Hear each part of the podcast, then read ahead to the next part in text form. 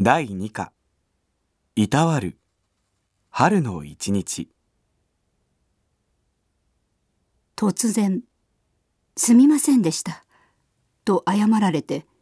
理由に思い当たらず「え？と声が上ずってしまった「気づきませんでした」と若い女性がベンチの端に移動し私に席を空けてくれた。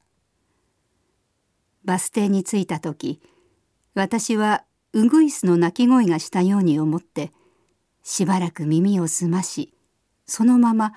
ポカポカと春めいた日差しを楽しんでいた。それを自分がベンチの真ん中に座っていて私を立たせていたのだと勘違いして謝ってくれたようだ。事情を説明しようと思ったが手帳に何かを書き込んでいる最中だったので遠慮した。軽く会釈し反対の端に腰を下ろし何とも言えない温かい気持ちでバスを待った。電車に乗るとたまたま目の合った若い男性が「すぐ降りますからどうぞ」と言って席を譲ってくれた。服装からしていかにも入社ほやほやと思える会社員だ。ドアの脇に立って書類カバンを器用に両足で挟み書類に熱心に目を通している。これから取引先へでも出向くのだろうか。私が席を立ってもまだ先へ向かうようで動く気配がない。すぐ降りますからと言っていたのにと思いながらもすれ違う際に「ありがとう」と小さく声をかけた。若者は何か言いながら会釈を返すと書類に目を戻した。電車を降りてから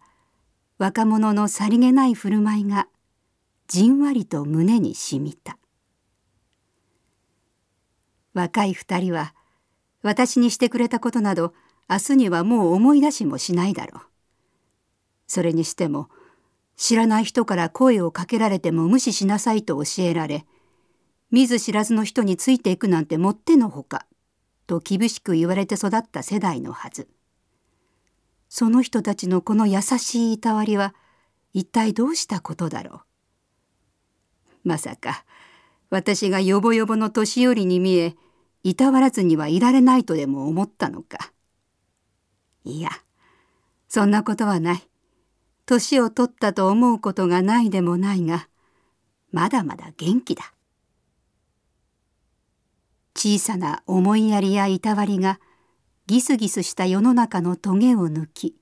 ひいては社会に潤いを与えてくれる。そうした思いやりやいたわりは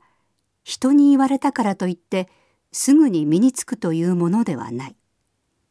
日々の生活の中でコツコツと長い時間をかけて育て身につけ社会に根付かせていくものだ。